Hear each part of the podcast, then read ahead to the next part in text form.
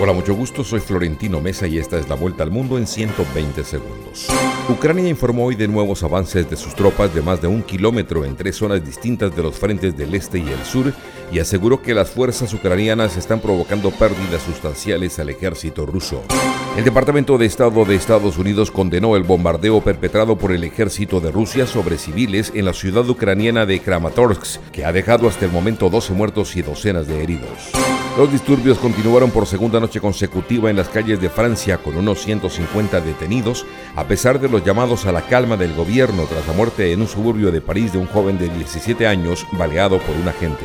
El gobierno de Estados Unidos pidió integridad en la segunda ronda electoral en Guatemala y resaltó la labor de las misiones de observación internacionales en ese país centroamericano. La Corte Interamericana de Derechos Humanos exigió a Nicaragua liberar inmediatamente a Monseñor Rolando Álvarez, obispo de Matagalpa, encarcelado y condenado a 26 años de cárcel por menoscabo de la integridad nacional.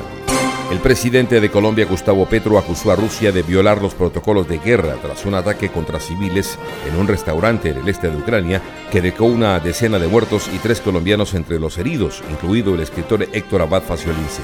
El expresidente brasileño Jair Bolsonaro enfrenta este jueves la tercera y quizás última sesión de un juicio que lo dejará inelegible durante ocho años si es hallado culpable de abuso de poder por desinformar sobre el sistema electoral antes de su derrota frente a Lula da Silva. La intermediación de Chile permitió destrapar las diferencias políticas que impedían que México entregara a Perú la presidencia pro tempore de la Alianza del Pacífico, uno de los organismos de integración más exitosos de la región. El Foro de Sao Paulo, grupo que reúne a fuerzas de izquierda de América Latina, celebra su vigésimo sexto encuentro en Brasilia, en momentos en que varios países de la región cuentan con gobiernos de izquierda.